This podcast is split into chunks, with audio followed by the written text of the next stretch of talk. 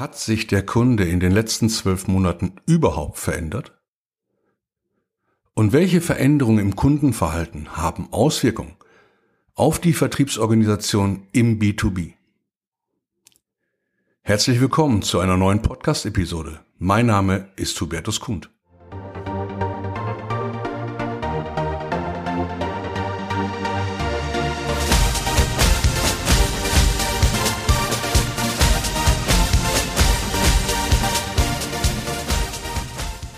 Mein Thema im Monat Juni 2021 beschäftigt sich mit den neuen Herausforderungen am Markt, welche wie durch einen Turbolader beschleunigt über die letzten zwölf Monate auf das B2B-Vertriebsgeschäft zugekommen sind.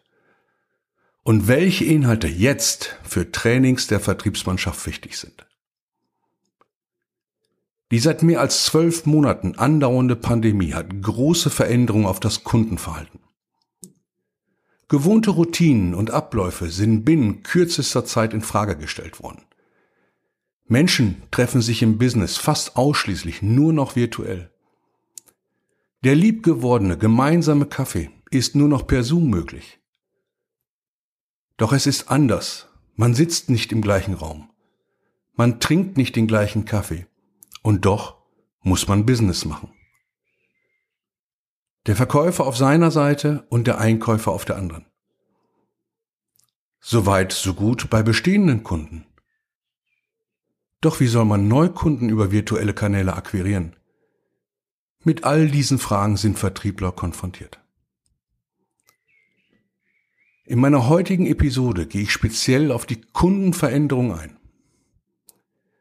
Was hat dazu geführt, dass sich Kunden und Markt verändert haben?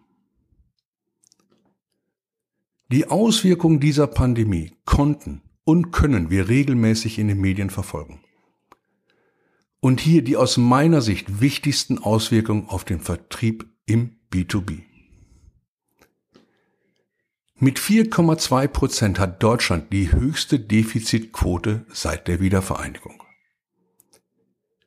Die Anzahl der Flugreisenden ging um 75 Prozent zurück. Die privaten Haushalte haben 4,6 Prozent weniger ausgegeben. Dieses getrieben durch ein hohes Minus im Gastgewerbe und im Bereich Verkehr. Hingegen hat der private Haushalt für Lebensmittel und Getränke bis zu 6 Prozent mehr ausgegeben. Das Bevölkerungswachstum stagnierte erstmalig seit 2011. Die deutschen Universitäten verzeichneten einen Rückgang von 21 Prozent bei ausländischen Studienanfängern. Die Reallöhne sind um 1,1 Prozent gesunken. Um 10,7 Prozent sank die Zahl an Verkehrstoten. Die erneuerbaren Energien konnten mit einem Anteil von 47 Prozent einen neuen Rekord im Energiemix aufstellen. Und knapp ein Drittel sind knapp 11 Millionen Menschen, der 34 Millionen deutschen Gamer sind Ü50. Und auch diese Altersgruppe nutzt dafür hauptsächlich Tablets und Smartphones. Und dabei sind Strategiespiele sehr beliebt. Der Onlinehandel steigerte sein Volumen um 27,8 Prozent und auch hier macht mit 55 Prozent Anteil die Altersgruppe Ü50 ein beachtliches Bild. Das deutsche Bruttoinlandsprodukt verlor 4,9 Prozent zum Vorjahr. Und gerade diesen Punkt werde ich in den nächsten Wochen vertiefen, wenn ich über strategische Preisgespräche spreche. Und zum Schluss. Menschen machen sich Sorgen. 64 Prozent um ihre eigene Gesundheit. 82 Prozent um die Gesundheit ihrer Mitmenschen, 64 Prozent um ihre Berufssicherheit und 88 Prozent um wirtschaftliche Themen. Zusammengefasst kann ich sagen, die Digitalisierung ist kein ausschließliches Thema der Jungen. Die Alten sind hier stark vertreten. Gaming, Amazon und iOS sind in den Alltag der Silver Generation eingezogen. Es wurde noch nie so viel an deutschen privaten Herden gekocht wie in den letzten zwölf Monaten. Die Menschen haben ihre Kochkünste verbessert und entdecken Qualität bei Produkten und diese am liebsten von regionalen Anbietern.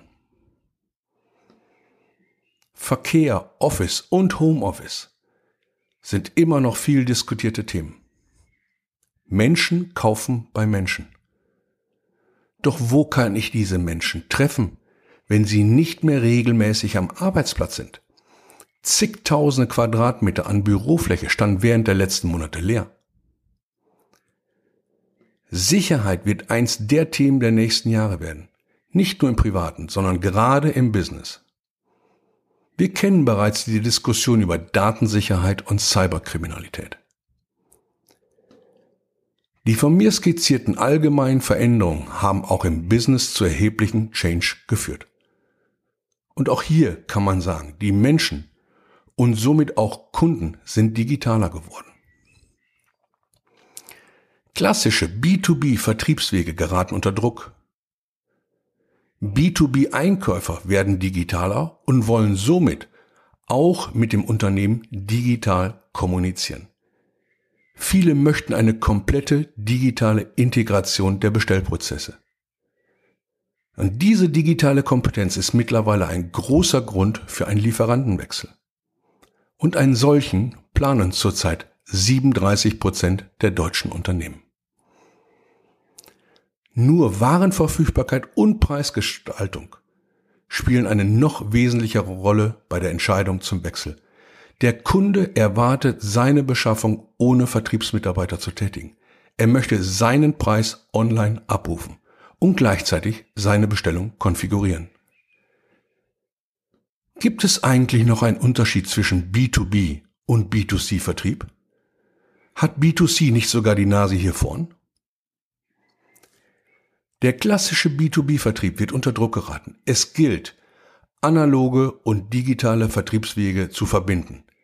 Menschen werden auch weiterhin bei Menschen kaufen. Und genau hier gilt es auch anzusetzen. Vertriebliche Grüße und gute Verkäufe, ihr Hubertus Kuhn.